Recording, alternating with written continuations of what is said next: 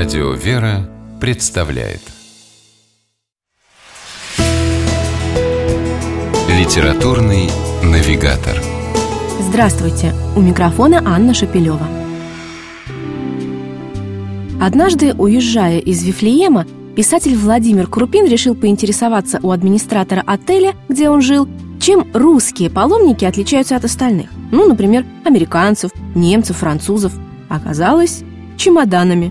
У отъезжающих русских в них сплошь вода, камни, листья, цветы. О предметах, которые так хочется увести с собой на память из святых мест, о чувствах, с которыми ступаешь на святую землю, и еще обо многих интересных и удивительных вещах, рассказывает Владимир Крупин в своей книге «Незакатный свет. Записки паломника». Открывает книгу «Повествование о святой горе Афон». Писатель настолько тонко стремится передать ее атмосферу, что ухитряется в простых словах дать нам услышать и шум моря у берегов Афона, и шелест олив и кипарисов под легким южным ветром, и звон монастырских колоколов. Он рассказывает о чудесах Святой горы, например, о светописанном образе Пресвятой Богородицы, явившемся в русском Свято-Пантелеймоновом монастыре.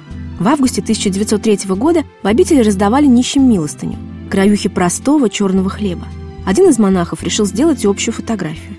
А когда получили отпечатки с фотопластинок, на них отчетливо была видна фигура Божьей Матери, держащей в руках хлеб, только что полученный из рук монахов. Эта фотография и получила впоследствии название «Светописанной иконы Богородицы». Владимир Крупин в своей книге «Незакатный свет. Записки паломника» не только описывает увиденное, но и размышляет о том, например, чем паломничество отличается от туризма, и много ли упускаешь, отправившись, к примеру, в Иерусалим не с группой единоверцев, а по путевке туроператора. Свои ощущения от визита на Святую Землю автор описывает так, что побывавшие там снова все увидят как наяву, а мечтающие туда попасть живо и ярко представят ночное вифлеемское небо в звездах и прочувствуют каждый камень на Виа Долороза, крестном пути Христа на Голгофу.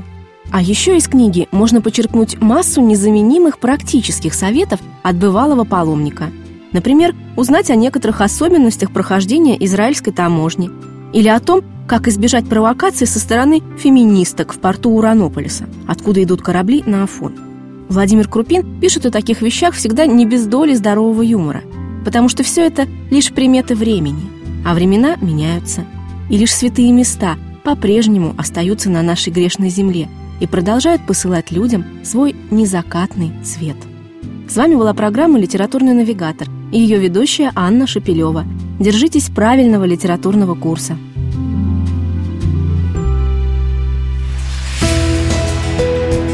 Литературный навигатор.